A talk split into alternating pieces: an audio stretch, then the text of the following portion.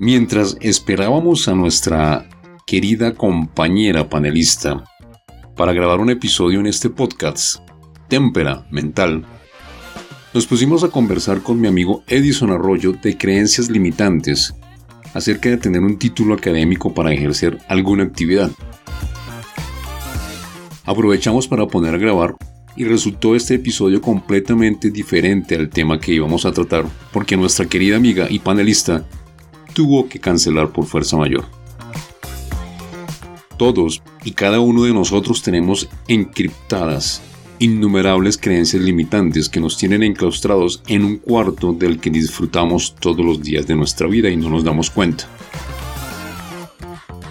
Yo estuve inmerso en esta creencia limitante por muchos años, y con nuestro amigo Edison surge la pregunta que es el título de este episodio. ¿Un título académico? Acá exponemos de una manera muy superficial de acuerdo a nuestro punto de vista y nuestra experiencia. Muy seguramente tú conectes con nosotros o tal vez no. Piénsalo, analízalo y saca tus propias conclusiones.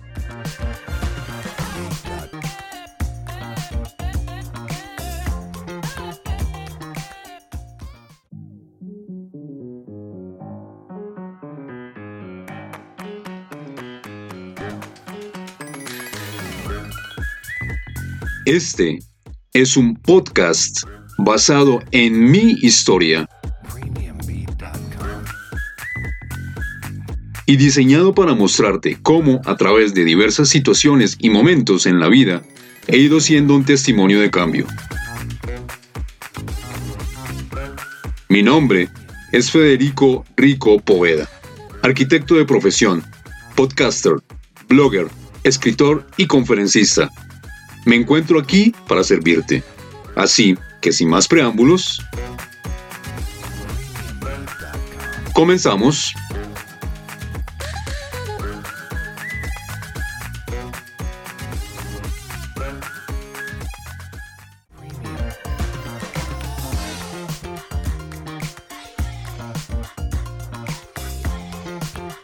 Veníamos hablando mientras esperábamos a nuestra otra compañera que por causas mayores tuvo que cancelar y se nos presentó el tema de las de una de tantas creencias limitantes que manejamos nosotros.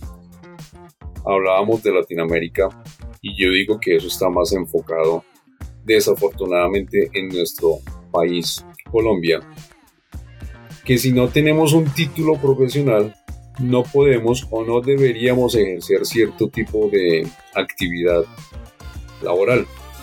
O sea, nos encasillamos ya en una profesión y yo me he encontrado en este nuevo medio que vengo ejerciendo desde hace un par de meses con personas que me dicen que yo antes de hacer lo que estoy haciendo debería estudiar comunicación social y periodismo.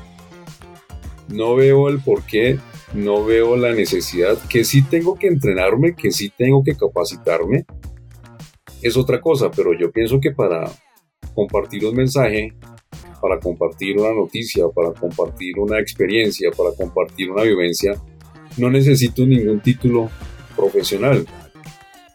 ¿Tú qué opinas, Edison? Federico, totalmente de acuerdo contigo.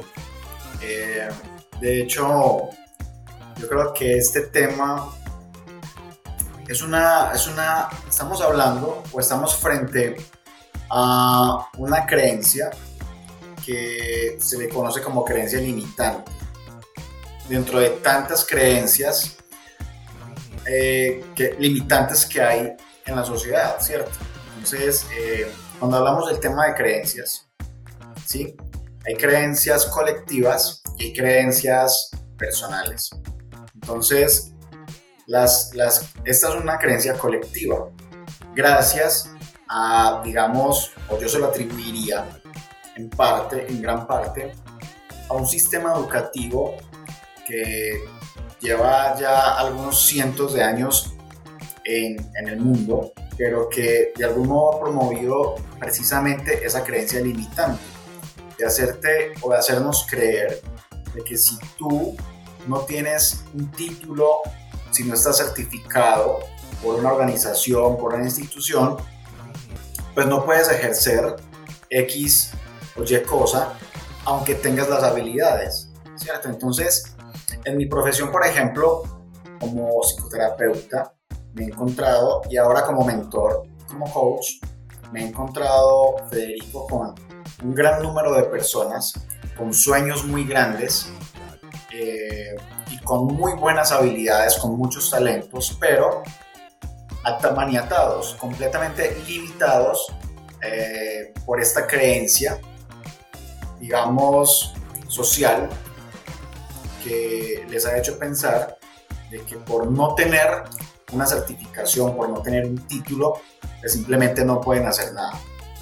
Y, lo más, y lo más tremendo de esto, Fede, es que esta es una creencia que, se va validando, se va validando. ¿Por qué? Porque está bien, podríamos decir, tienes las habilidades, tienes los talentos, hazlo, haz lo que tú deseas hacer, lo que sueñas hacer. Entonces, ahora nos encontramos frente a, la, sociedad, digamos, a, una serie de empresas o de empresarios que te exigen precisamente eso. Como en el caso tuyo que venías comentando, de que en tu gremio, en esta parte ya de los podcasters, eh, ellos creen, o la gran mayoría piensa, de que si tú no eres un locutor certificado o, digamos, diplomado o sí, no puedes ejercer lo que hoy estás haciendo. Entonces, hay una creencia limitante dentro de una persona que es validada por la sociedad debido a que ya hay una creencia colectiva que la refuerce. Entonces, esto de algún modo va fortaleciendo este tipo de creencias. Ahora, gracias a Dios, hoy en día, que ya, digamos, hemos venido eh, pensando diferente, hay algunas personas que venimos pensando diferente, pues ya lo vemos desde una perspectiva completamente distinta. Y hemos venido erradicando esta creencia que yo tengo que confesarte, también la tuve, pero que hoy podemos hablar desde otro punto de vista muy distinto y saber y poder reconocer de que nosotros también podemos hacer algo significativo desde nuestras habilidades y nuestros talentos y desde eso que, que soñamos realizar, sin necesidad precisamente, obligatoriamente, de, de ser, digamos, egresados de una institución o de una universidad. Entonces, este es un tema bastante interesante, sobre todo yo creo, Fede, en el tema del emprendimiento, ya que considero que hoy en día contamos con un gran número de personas que desean emprender, pero que debido a esta creencia limitante, pues simplemente no lo hacen y se quedan en una zona de confort siendo empleados o autoempleados sin darse la oportunidad de explorar. ¿Qué pasaría si simplemente dan rienda suelta a sus talentos y a sus habilidades? Sí, estamos completamente de acuerdo. Yo lo que, lo que no comparto con de ciertas cosas, por ejemplo, si uno quiere compartir un mensaje, si uno quiere compartir una experiencia, ¿para qué carajo necesita una profesión? Ahí, es, ahí yo respeto todas las profesiones, yo de hecho yo soy arquitecto de profesión y hay ciertos parámetros que uno, cierto checklist, checklist que uno debe cumplir. Eso yo no lo discuto. De hecho, yo tuve en uno de los últimos proyectos que hice, de los más grandes que he hecho, la empresa con la que yo estaba prestándole mi asesoría, por cuestiones de, de, de costos, de presupuestos, me enviaba un personal que no era, no era acorde con lo que se necesitaba, porque digamos conocimiento técnico, y voy a hablar de mi profesión de arquitecto, se necesita tener. Yo no puedo permitir que soltarle una responsabilidad tan grande de un proyecto a una persona que es simplemente un dibujante o un técnico en arquitectura. Respeto los gustos, respeto los deseos de salir adelante, pero que eso mismo pensarán los demás de mí en este momento que estoy metiéndome en el mundo del podcaster. No son todos, es un, es un número, pero es increíble que aquí en Colombia esa idea, esa tara mental esté tan, tan arraigada. Por ejemplo, yo he hablado con podcasters de España, he hablado con podcasters de México, de Argentina, y les resuena la idea que yo tengo. Y dice, oiga, muy bacano, venga, miremos qué, qué podemos hacer, si de pronto su podcast compagina con el de nosotros. Desafortunadamente son temas completamente diferentes y no hemos logrado hacer una alianza. Pero ¿por qué en otros países? ¿Por qué en otras culturas si están abiertos a ese cambio? Si están abiertos a ese mundo de posibilidades? Porque pueda que yo no tenga conocimientos de, alguna, de, alguna índole, pero los puedo adquirir. y, yo no necesito entrar en competencia con nadie, porque este podcast es mi podcast, como lo reitero siempre, es mi experiencia, es mi vida, es lo que yo quiero decir. Yo no voy a montar, eh, no voy a participar en otro tipo de cosas porque no me interesa. El podcaster y me estoy entrenando para hacer un podcaster extraordinario, un podcaster de los mejores. Pero desafortunadamente, repito, en Colombia están muy arraigadas esas creencias que yo las llamo taras mentales sin el ánimo de ofender, con las que no estoy de acuerdo con eso. Para montar cierto tipo de cosas, si tú tienes las ganas, si tú tienes el deseo, eso te lleva a lograr el objetivo que tú quieras. Entonces, y hay muchas personas, como tú decías hace un momento, muchos emprendedores que se quedan ahí precisamente porque les cierran las puertas en muchos lados, en muchos lugares. Por ejemplo, hace unos días me llamaron a ofrecerme un super proyecto, una empresa interventora a la que yo le hice un diseño arquitectónico de un colegio. Pero me exigían yo nunca los llamé a, solicitar nada. Me exigían maestrías, especializaciones. Eh, yo, ¿para qué carajo necesito eso? No, es necesario. les conté el caso y los pongo aquí. Hubo una licitación pública para diseñar eh, un, un salón comunal. No recuerdo el municipio, pero el departamento era Sucre. Un salón comunal de 60 metros cuadrados donde el, contrato era un, un ingreso económico, y perdonan, perdóname la expresión de los que nos escuchan, realmente chimbo. Y para diseñar un salón comunal que, que simplemente es un cajón, pedían una maestría en diseño urbano y una especialización en gerencia de diseños. ¿Para qué carajos necesito yo tener esas dos especializaciones o maestrías para diseñar un salón comunal?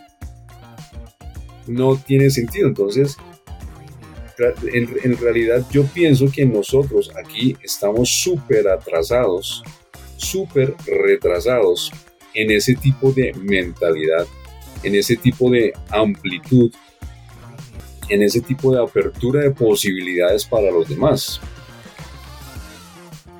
No es lógico.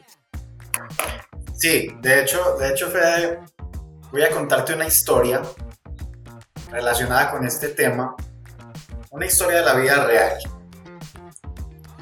Resulta de que, pues, dentro de, de mis vivencias, tuve la oportunidad de formar parte de un grupo religioso, de una de las tantas denominaciones que hay aquí en Colombia.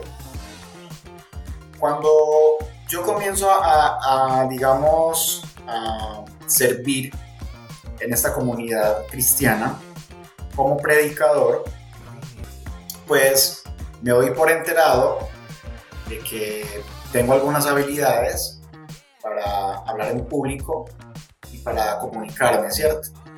Y pues eh, decido, digamos, eh, darle rienda suelta a esto, ya que comienzo a identificarme y a gustarme el tema de la comunicación. Entonces, en, esta, en estas comunidades cristianas, particularmente en la que yo he estado, eh, te dan la posibilidad de que tú seas lo que ellos llaman pastor, ¿sí? De que tú seas pastor. Y yo cumplía con todas las características. Tenía liderazgo, eh, tenía buena comunicación, es decir, me desenvolvía muy bien en el tema de la predicación, tenía conocimiento en el tema de la Biblia. Entonces digamos que cumplía con estos, estos parámetros que podrían conducirme a, ser un líder cristiano, religioso, un líder, un pastor.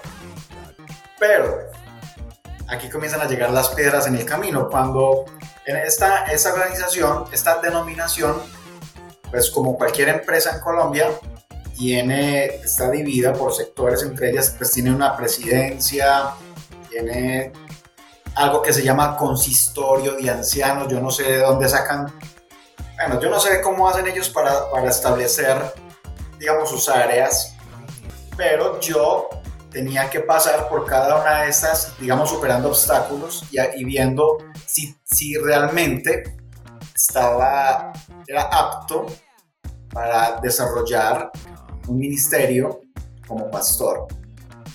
Y una de las exigencias es precisamente que tú seas egresado de, en teología, teología bíblica.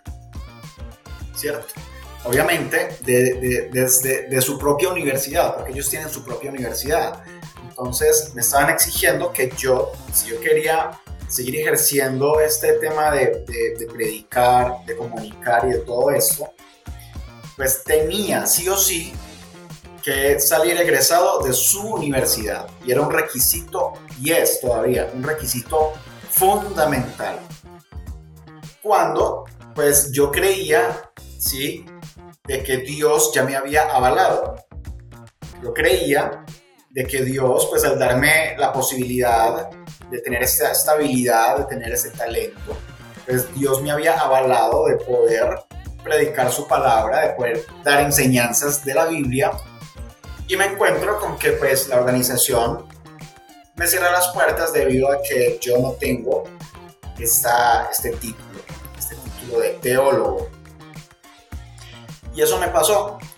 Resulta que bueno, finalmente años después, por, otras cuestiones, decido salir de esta organización, renunciar o desligarme de la parte religiosa y ya enfocarme en el tema espiritual, ¿cierto? ya lejos de, pensar en, la posibilidad de, ejercer como uno de sus líderes. Pero hace poco, hablando con un amigo de ese entonces, también como con la misma visión de llegar a ser pastor, me cuenta de que, su sueño era predicar la palabra porque sentía que era o siente que es el llamado de Dios para su vida, pero que no lo podía hacer simplemente porque esa organización le dijo que no. ¿Por qué?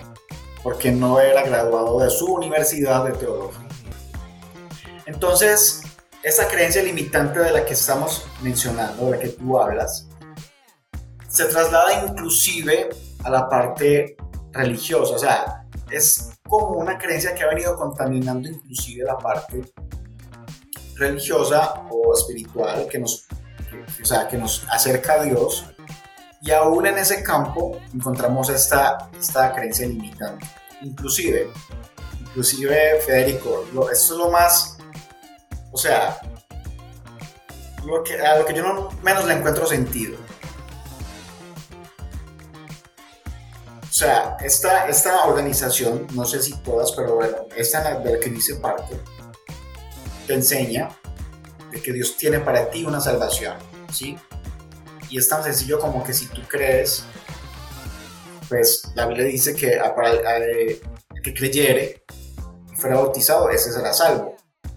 Pero, pero, entonces viene la organización y te dice, pero es que si usted quiere entrar al cielo, usted tiene que estar bautizado en esta organización. Entonces mira hasta qué punto queremos trasladar una creencia tan limitante. Inclusive si tú quieres entrar al cielo, hermano, tienes que estar certificado.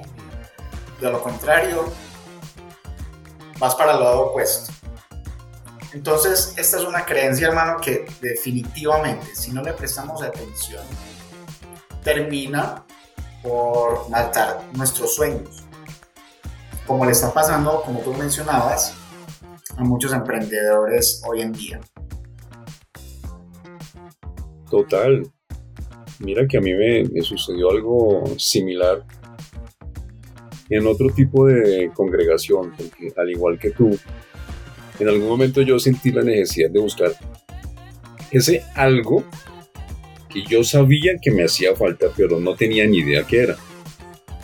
Yo estuve con testigos de Jehová, cristianos, evangélicos, protestantes, soy de crianza católica, entre comillas, y judíos. Y cada uno tiene sus propias limitantes. Yo no tengo nada en contra de las religiones, y a título personal tampoco tengo nada a favor de ellas. De, la, de la religión como institución, no de las personas. Religión, institución. En una de las que estuve, ahí me molestaban por esto. Cosa que me parecía absurdo. Usted no puede tener barba. ¿Cómo así que no puedo tener barba? Es que eso es un pecado ante los ojos de Dios. Yo de verdad, no, eso no puede ser. Y usted no puede tener barba. No me la quité. más, me la dejé más poblada. Que usted si quiere estar aquí con nosotros tiene que estar vestido de corbata. Les para sentarme a escucharlos a ustedes tengo que venir de corbata, si no, no puedo entrar.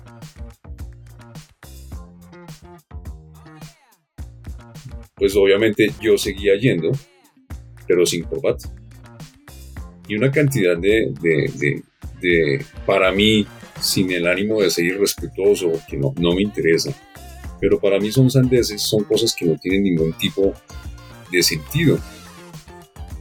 Que uno tiene que vestirse así, que uno tiene que caminar de esta manera. No.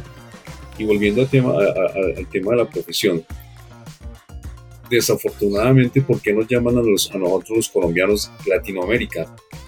subdesarrollados o países del tercer mundo.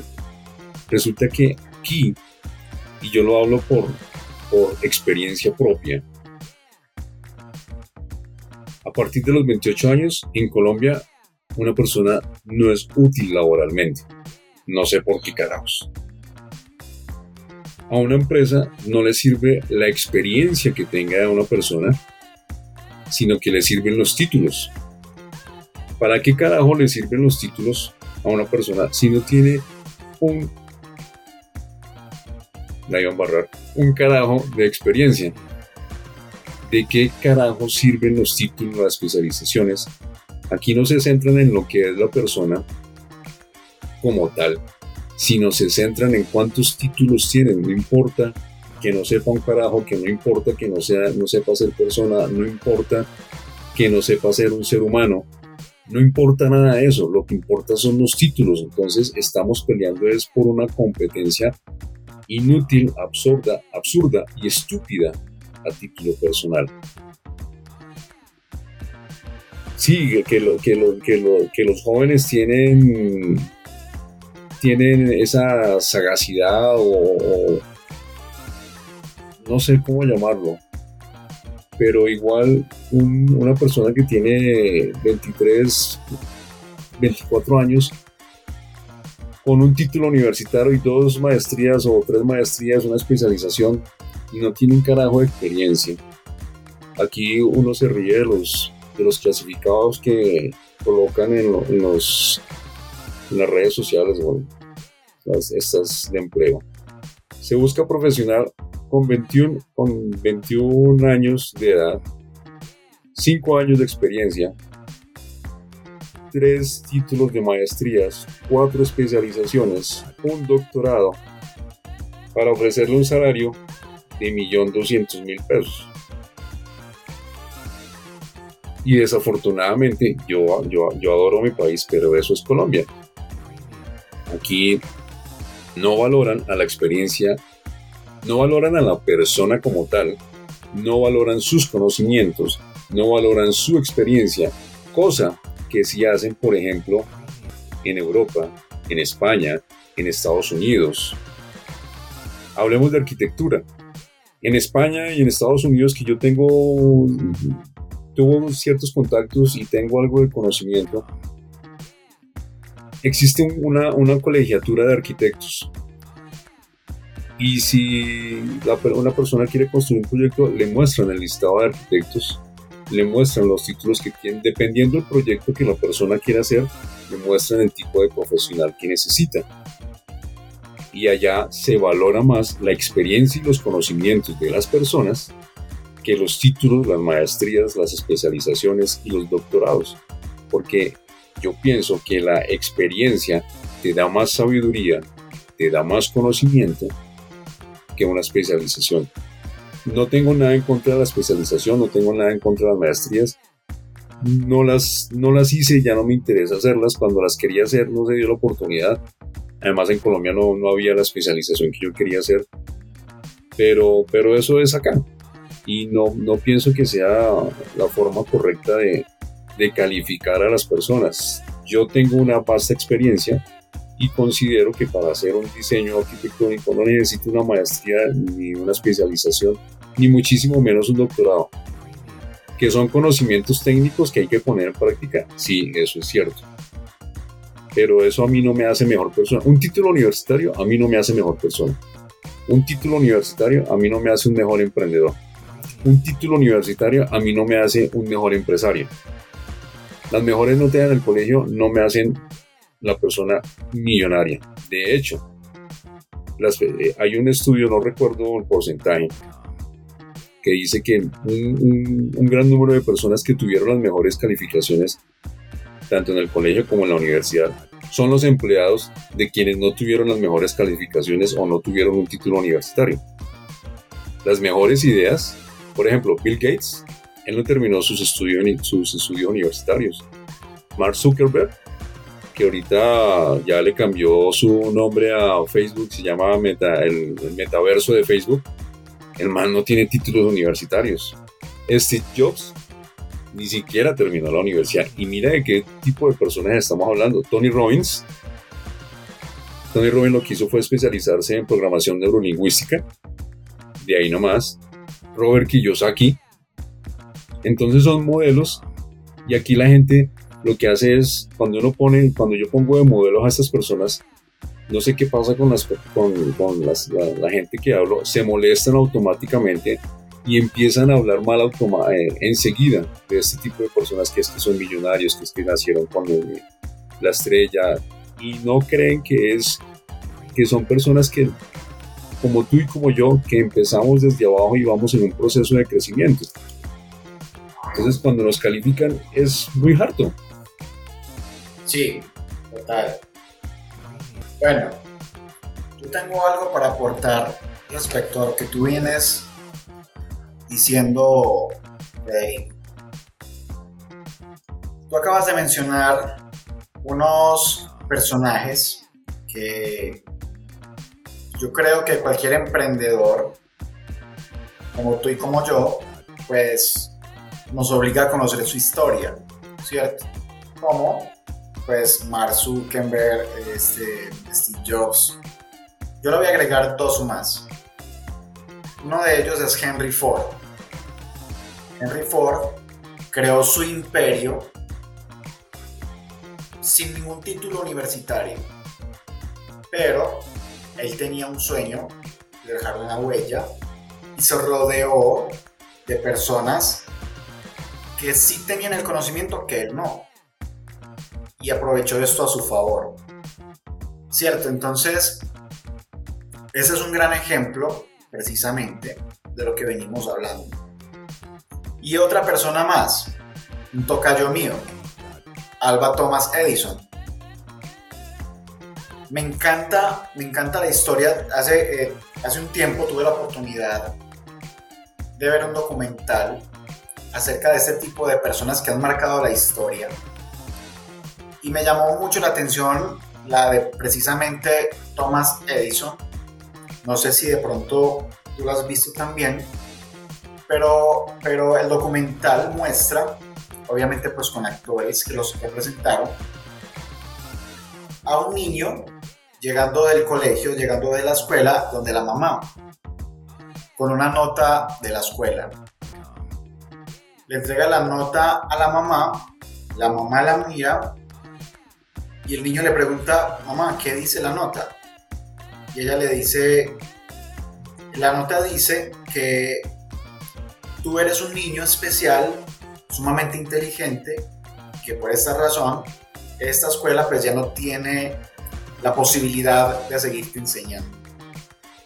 Y, y esto se convirtió para este niño en una creencia, obviamente reforzado pues con que la mamá se dedicó en casa a reforzar digamos, la educación a través de la lectura y de otros libros. Pero muchos años después, cuando ya este niño se convierte en un inventor,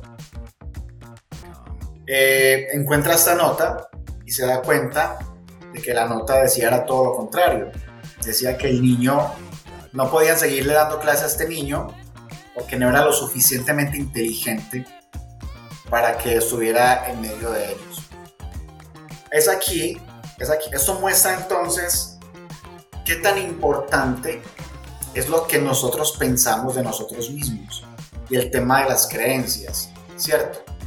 Entonces estamos hablando, Fede, de una creencia colectiva que desafortunadamente, digamos, ha, ha contaminado la parte eh, laboral, la parte profesional, inclusive la parte religiosa, la parte religiosa. Pero lo, cierto del caso es que es simplemente eso, es una creencia. ¿Qué es una creencia? Es una idea que se ha instalado en la mente de las personas haciendo pensar de que esa es la verdad, de que esa es la única verdad. Entonces, tú te encuentras con un gran número de emprendedores, como tú y como yo, que tiene ciertas habilidades, que es bueno para algo, pero con una pared social que te dice, es que muéstreme su título y hablamos. Es que muéstreme su certificado y hablamos y podemos hacerlo. Y si no, no lo, y si no lo tienes, pues no, no se puede hacer. Lo cual se convierte en algo muy absurdo, eh, lo que tú mencionabas, y es que cómo es posible que puedan medir las habilidades o el talento de una persona por un papel. Y, y te voy a hablar de mi experiencia, por ejemplo. Hoy en día, pues las personas me conocen como mentor coach. Y este, este, esta creencia se volvió para mí en algo tan detestable, esa creencia limitante, que yo no sé ni dónde están mis títulos de psicología, de, de, las especializaciones que hice, porque hoy en día me doy cuenta, Federico, que no las necesito.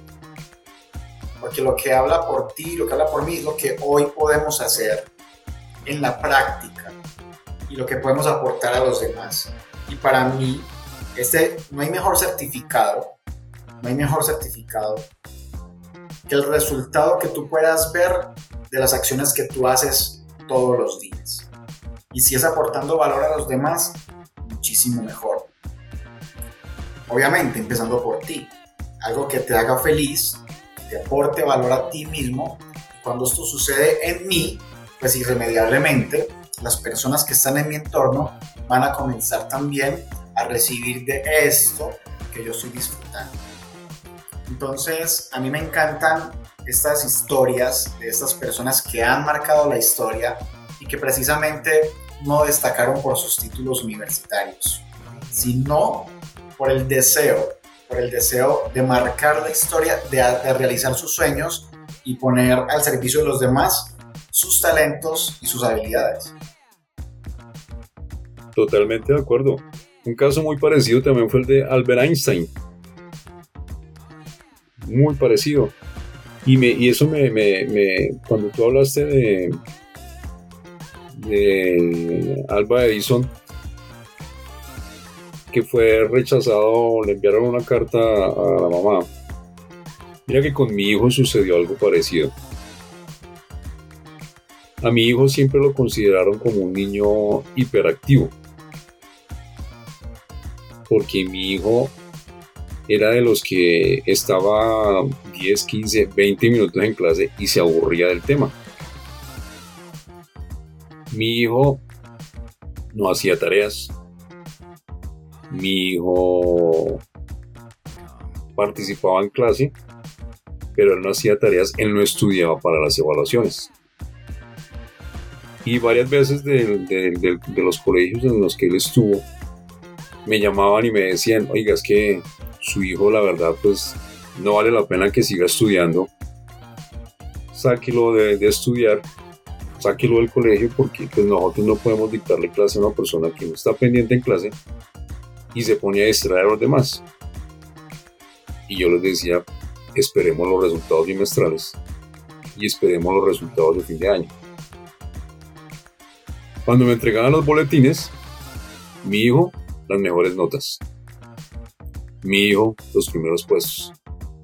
Y le pregunté, a él hicieron varias pruebas. Yo me acuerdo que una vez una profesora de inglés estaba en la, en la, en la evaluación final de inglés y mi hijo sacó 10. Y él, no, él, él participaba en clase, pero él no hacía tareas. Y mi hijo sacó 10 en la nota del examen final de inglés. La profesora no le creyó, dijo que le había hecho copia. Lo dejó al final de la clase a él solo con ella. Le hizo una prueba aparte de inglés y volvió y le sacó 10. Se la repitió con otras preguntas, volvió y le sacó 10. Y así fue con muchos profesores que mi hijo tuvo. Y finalmente se les demostró que a las personas no se les debe calificar por la forma de ser, sino que cada persona debe aprender a conectar con las demás y más un profesor. Y yo estoy en ese proceso de aprender a conectar. ¿Y cómo aprende uno a conectar? Siendo mejor persona y ocupándose en crecer, no como profesional, porque a pesar de que un título lo pueda tener cualquier persona siempre y cuando tenga los recursos económicos, pero, pero sí eh, pienso que a nosotros deben formar, enfocar la educación es más para ser mejores personas, para ser mejores seres humanos, no para competir. Y desafortunadamente a mí me enseñaron a competir. Mi generación es de que usted tiene que ser mejor que tal persona, usted tiene que ser mejor que sus compañeros, usted tiene que sacar el mejor proyecto. Y desafortunadamente nos criaron a la gran mayoría así. No sé si a ti te pasó exactamente lo mismo, pero yo pienso que la educación debe estar más enfocada en formarnos como personas, como seres humanos y en mirar las habilidades que puedan tener los otros y reforzarlas, porque aquí nos encasillan. En, en el episodio que grabé ayer, conocí el caso de una diseñadora de modas que es famosa a nivel mundial. Recuerdo el apellido, el, el nombre, Isabela, no recuerdo el apellido a los 20 años ella decidió ser diseñadora de modas y la rechazaron de las universidades. ¿Por qué? Por tener síndrome de Down. Rechazada. Actualmente sus colecciones pasan por las mejores pasarelas del mundo y la especialidad de las colecciones de moda de ella son personas con la misma discapacidad que ella tiene. Entonces, esa estigmatización, esas etiquetas que nos ponen a nosotros, como lo hablábamos en el episodio anterior, son las que nos tienen marcados y, desafortunadamente nos tienen oídos por ese contagio social que traemos generación tras generación. Y desafortunadamente son muy pocas las personas que pueden ver más allá de sus narices. Y aquí vale más una persona no por la persona que es, sino por los títulos que tenga, no por las capacidades que tenga. Total. Tú me, recuerdas algo, Fede. En esto de la psicología, pues, uno aprende mucho a, a leer a leer las personas, ¿sí? Desde sus comportamientos. Y una de las cosas antropológicas es que precisamente se da mucho, no sé si te pasa, pero a veces cuando tú estás, digamos, interactuando con un grupo de personas que apenas vienes conociendo, es muy usual que te pregunten, ¿y, y vos qué haces? O sea, ¿cuál es tu trabajo? ¿A qué te, a qué te dedicas? ¿Sí? Y podría sonar una pregunta muy normal, podría sonar una pregunta muy normal, pero psicológicamente, cuando alguien nos pregunta, ¿usted qué hace? ¿Usted qué es? Lo hacemos desde la comparación, desde vamos a ver si usted es mejor o peor que yo. Vamos a ver si yo soy mejor que usted. Así es. Sí, pero obviamente lo hacemos de manera inconsciente, de manera inconsciente. Esto, y lo vemos como una pregunta, no, o sea, si yo le digo esto a alguien me va a decir, no, pues que es una pregunta normal, como para socializar, pero podríamos socializar con otras preguntas distintas, no precisamente con esa, pero esta se debe precisamente a esa competencia que nos han sembrado a nosotros, de que tú tienes que ser mejor que el otro. De hecho, nuestros papás o nuestras generaciones anteriores tienden o tendían mucho a eso. Es que usted, es que mire el hijo de la vecina, es que mire su primo, es que mire el hijo de fulano de tal, ese sí estudió, ese sí es mejor, o ese ya es un profesional. Entonces, esta creencia de la competitividad, claro, ha venido de generación en generación sin darnos cuenta de que de algún modo viene afectando inclusive hasta nuestra autoestima. Porque cuando ya venimos a comparar a nuestros hijos con el del vecino, ¿sí? ya estamos atentando contra su, su autoestima. Y también sería importante mencionar a un personaje como Jürgen Klarik, que habla acerca de la educación como un crimen, ¿sí? Un crimen llamado educación. Ese documental es brutal. Sí, total. Ese, ese precisamente, ese documental, Federico, fue uno de los que me abrió los ojos frente a un gigante que tenemos enfrente, que es el sistema educativo, y que la mayoría de las personas lo ven como algo normal, ¿sí? Como algo normal.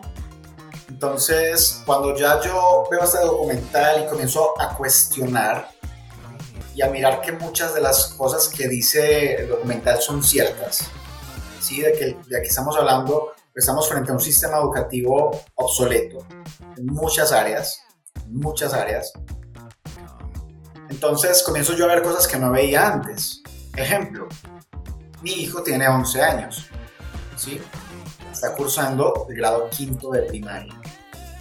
Entonces, en el tema de la pandemia, perdón, sexto, sexto de bachiller, pero el año pasado, cuando estaba en quinto de primaria, pues nos correspondió a los padres eh, apersonarnos de sus tareas y, de esta parte de las tareas digitales, ¿cierto? Entonces, ya no eran los niños los que hacían las tareas, éramos nosotros, porque aparte de que eran en casa, pues era un, montón de trabajo que era poco probable que un niño solito lo hiciera. Entonces, a mamá y a papá nos correspondió sentarnos con él a ayudarle a hacer estas tareas. Federico, yo me quedaba asombrado de ver cómo le mandaban a él tareas que yo hice hace 30 años. Las mismas tareas de hace 30 años y esto me golpeaba a mí, yo, no, yo, decía, yo me, a mí me daba una cólera, una cólera, que yo decía, ¿cómo es posible que 30 años después y todavía estemos haciendo las mismas tareas? Y me daba rabia, o sea, tengo que confesarte que a mí me provocaba coger esos cuadros y rasgarlos a la mitad. Sin embargo, pues por cumplir, ¿sí? Para no, para no perjudicar, digamos, el año lectivo del niño, pues cumplíamos con estos talleres, pero te voy a contar un secreto y espero que no salga de tú y yo, que era aquí entre nosotros. Así es. Pues nosotros decidimos retirar al niño de este sistema educativo. este año, este año decidimos eh, incorporar algo que, se, que lleva por nombre Home School. Y pues hemos venido en este proceso de aprendizaje de cómo, de cómo darle la educación al niño en casa. Y lo hicimos, te lo voy a confesar, más como de evitar de que lo llenaran de creencias limitantes en el colegio. Evitar eso y más bien empoderarlo con sus talentos y sus habilidades. Porque tú mencionabas algo muy importante acerca de tu hijo, Fede. Y es que estamos frente a un sistema educativo lineal que pretende encasillar a todas las personas en un mismo molde, desconociendo de que todos somos diferentes y por lo tanto tenemos diferentes formas de aprendizaje. Pero nuestro sistema, nuestro tan mencionado sistema educativo pretende que todos los niños o todas las personas aprendan de igual manera como si fuéramos máquinas, como si fuéramos una, un computador, un robot. Y eso es poco probable. Entonces comenzamos a, eh, digamos, eh, establecer parámetros donde si tu niño no cumple con el de la mayoría, entonces tu niño es malo, lo cual es, es absurdo. Es absurdo pensar que un niño tiene una forma de aprendizaje diferente, sea malo. Pero, desafortunadamente, estamos frente a este gigante que es el sistema educativo que nos ha mostrado, nos ha mostrado de que hay una creencia limitante como la que estamos mencionando en el tema de hoy y es pensar de que lo más importante es lo que, lo que tú muestres en un título o en un certificado y no tus talentos, tus habilidades o tu experiencia. Es muy triste que, en Colombia todavía en pleno siglo XXI estemos frente a esta situación y que haya un gran número de personas que todavía, digamos, están dispuestas a estar en una zona de confort sometidas en este molde. Y tú lo mencionabas, son, somos muy pocas las personas que hemos decidido romper el cascarón, romper ese molde, romper ese molde salirnos de esos parámetros y finalmente decidir hacer algo significativo desde lo que nosotros en realidad somos como personas y no lo que dice un título que somos. Así es, mira que aprovechando esa, esa pandemia, yo también saqué a mis hijos del, del colegio. Se me vinieron varios profesores encima y entramos en una dicotomía de, conceptos que no, en realidad no valían la pena. Finalmente tomé la decisión de enviarles el link de Jürgen Klarik, El crimen de la educación. No volvieron a molestar para nada. Yo saqué a mis hijos del colegio y entraron en el sistema virtual. Ah, cuando entraban en ese, en ese tema virtual, ellos, terminaron el terminaron las materias en el colegio que estaban cuando se volvió virtual. Después los pasé, los pasé a educación virtual. Y no solamente Edison hacían las tareas que yo hice hace poquitico más años que tú, sino que para barbaridad mía, y quedé yo súper aterrado, Resulta que todos acudimos al doctor Google cuando no encontramos algo. Y en una ocasión yo me senté a ayudarle a mi hijo porque le dejaron una cantidad de tareas impresionante. Yo generalmente no lo hago. Yo no les ayudo a hacer tareas. Les digo dónde encontrarla y cómo buscarla. Y háganlo ustedes. Pero fue tanta la vaina que, que, nos dejaron de tareas a los papás que me puse yo a ayudarle a buscar a mi hijo. Y me encuentro con que la tarea que estaban buscando, el cuestionario que habían mandado, lo habían copiado tal cual de una página de internet. Un profesor de sociales. Yo dije, esto no puede ser posible. Es el mismo cuestionario, lo único que hizo fue copiar y pegar, poner el logotipo del profesor, el logotipo del colegio. Entonces, ¿cuál es el nivel? ¿Cuál es el tipo de educación que estaban recibiendo mis hijos con esta calidad de profesores. No tengo nada en contra de ese profesor. No fue solo él, fueron varios. Pero eso es eso no tiene presentación. Que se ponga a copiar tareas bajadas de internet para que los demás alumnos lo hagan. Y muy, muy seguramente papás como yo que hicieron el ejercicio, pues encontraron la tarea también y transcribieron. Eso no es educación. Eso no es formación. Eso no es integridad. Eso para mí, ¿no? Hablo a, título personal. Eso no es ético, eso no es correcto, eso no es presentable. De este año llegamos a un acuerdo con mi hijo de que se tome su año sabático. Él me, él me copió un poquito más a mí. Él quiere ser músico. Le dije, mira, papito, para ser músico, yo pienso que no necesitas un título universitario. De hecho, hay mentores que son grandes músicos y grandes mentores que te pueden formar el camino como músico, las puertas te las abres tú solito. Te dedicas de lleno al instrumento que quieras. Eh, eh, mi hijo tiene una habilidad impresionante que él escucha una melodía durante 5, 10 minutos y tú se lo pones a interpretar en el instrumento que tú quieras y te la interpreta. Él tiene, ¿cómo es que le llaman a? Una capacidad auditiva impresionante. En cambio, mi hija, ella sí quiere ser veterinaria, ella sí, por cuestiones de, términos técnicos y un proceso, ella sí requiere un título universitario. Hay, hay, hay, hay, cosas que uno no necesita un título universitario. La arquitectura, la psicología necesitan un título universitario. Pero yo te aseguro, Edison, que si el ser humano tiene la capacidad de abrirse mentalmente, en un futuro esas profesiones como tal no van a existir. Porque van a existir, van a crearse personas con la competencia para enseñarle a otras personas a, desarrollar sus habilidades. Si cada uno fuéramos capaces o fuéramos formados para desarrollar nuestras, desarrollar nuestras habilidades, créeme que seríamos personas completamente diferentes estaríamos en sociedades completamente diferentes, en mundos completamente diferentes y en relaciones sociales completamente diferentes, porque no estaríamos pensando en la competencia, sino en el servicio. Cuando uno empieza a pensar en el servicio, la vida, el concepto de la vida cambia completamente.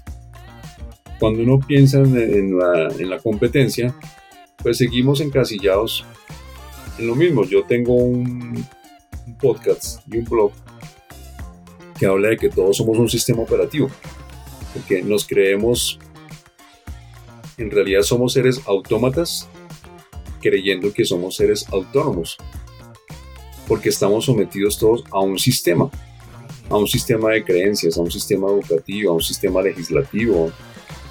Eso es lo que yo llamo las reglas, que no tienen ningún sentido. Entonces nosotros debemos y tenemos la capacidad de escoger, de elegir qué reglas seguir, qué reglas no seguir, qué reglas obedecer, qué reglas ignorar. Porque obviamente no todas se pueden romper.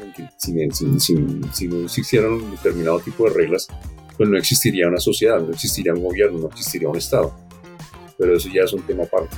Yo hablo del tipo, del tipo persona, el tipo ser humano.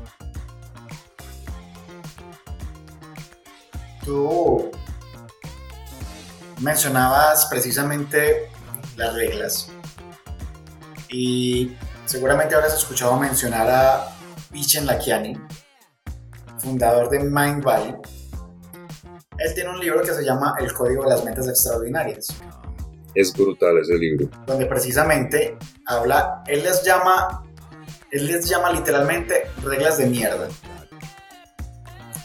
Y son estas reglas impuestas por la sociedad, la cultura, la religión, donde nos han pretendido encasillar o moldear Y es donde, debido a eso, pues vemos, vemos personas programadas para, para encajar en la sociedad precisamente, encajar en la cultura donde están e inclusive poder encajar en una religión. Aquí el reto está en reconocer cuáles son esas reglas que no nos sirven y asumir el riesgo de romperlas, de, salirnos de ese molde, ¿cierto? Yo,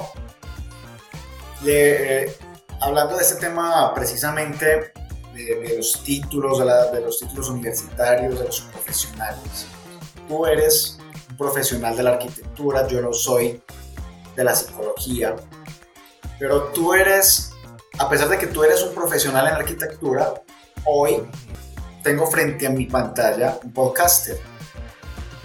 ¿Sí? Sí. Yo soy un profesional de la psicología, pero tienes frente a tu pantalla a un mentor de vida.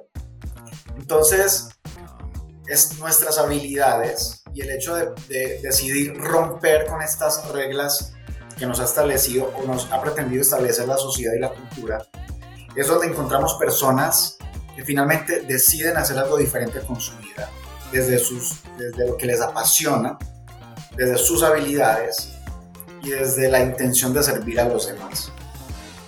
Entonces, esto, digamos, es un referente sumamente importante para estas personas que, desean hacer algo significativo en su vida.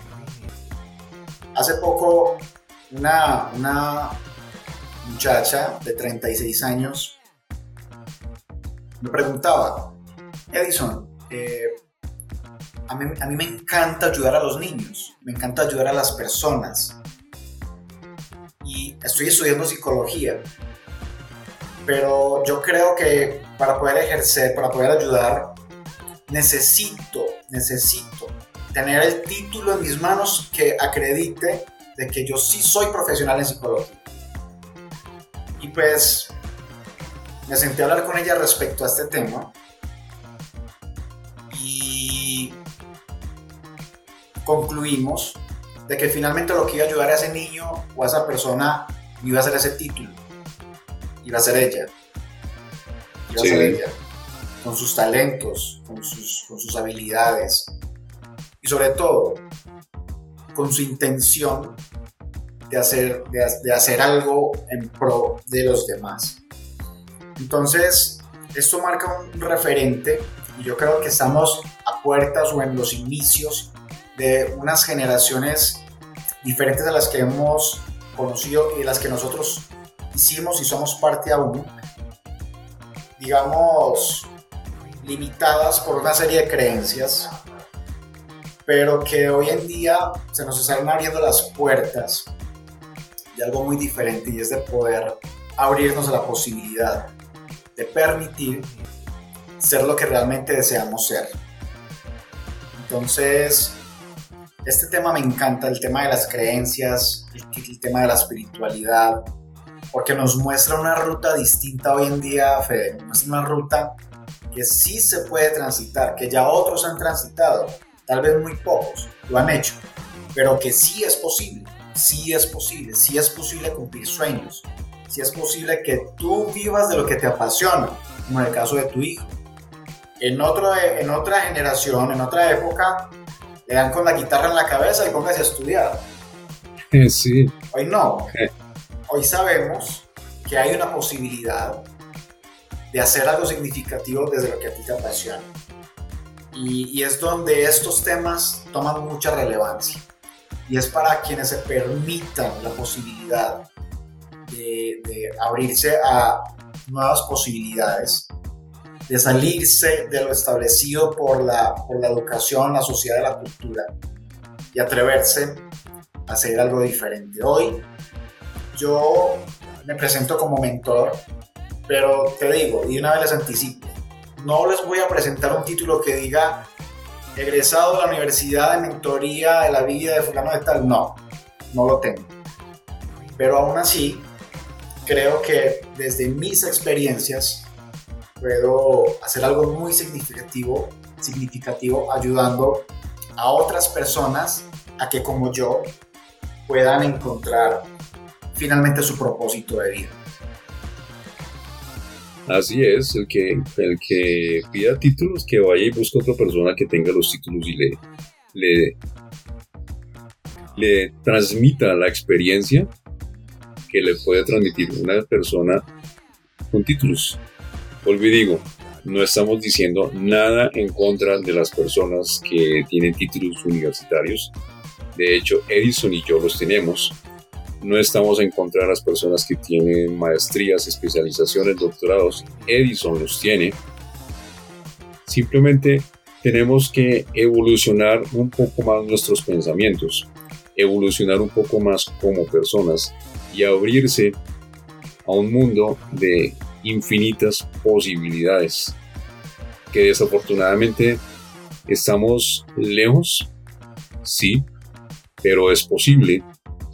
Edison es un ejemplo, yo soy un ejemplo, la persona que viene en otro episodio es un ejemplo. Entonces, sí es posible. Y este tema da para muchos más episodios, para muchas más posibilidades, pero el tiempo ya se nos está cumpliendo. Y muchas gracias, Edison. Eh, Fede, muchas gracias a ti por permitirme nuevamente compartir este espacio contigo. Y estoy de acuerdo contigo. Hoy solamente hablamos de una sola creencia limitante, una sola.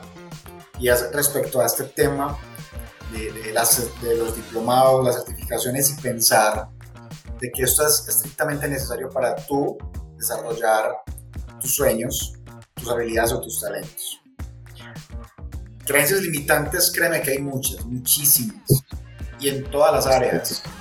Y tiempo vamos a necesitar para tratar a cada una de estas, pero, pero estamos en ese proceso. Tú y yo estamos en ese proceso de crecimiento y en este proceso de poder ayudar a otras personas a que junto con nosotros también puedan seguir creciendo. Así es. Muchísimas gracias Edison, muchísimas gracias a quienes nos escuchan, a quienes nos ven. A propósito, ¿cuáles son tus redes sociales que en el pasado episodio no las dije? Fue, fue una falta mía. ¿Cuáles son tus redes sociales para que publiquen? Bueno, eh, actualmente pueden encontrarme en Instagram como Edison Arroyo Mentor, eh, Facebook Edison Arroyo Mentor, también en, Twitter como Edison Mentor, en YouTube como Edison Arroyo. Y en Spotify también tengo un perfil, aunque próximamente pues no tengo capítulos propios, pero tengo la intención de hacerlo, entonces allí también eh, puede estar, pero las principales son Instagram, Facebook, Twitter y YouTube, como Edison Arroyo Mentor. Vamos a trabajar en ese podcast de Edison. Nos estaremos viendo en otro episodio, mi querido amigo y mi querida amiga Tempera Mental. Dios te bendiga, Edison. Dios te bendiga a ti, querido oyente y querida oyente. Una feliz tarde. Dios los bendiga. Namaste.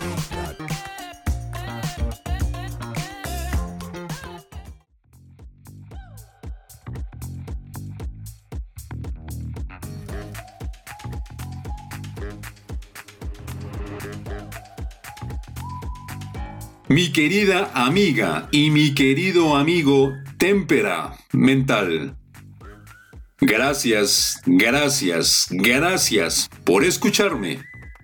Me encantaría leer tus comentarios acerca de este contenido que te acabo de presentar. Así que me puedes escribir a través de mi Instagram, arroba Federico Rico.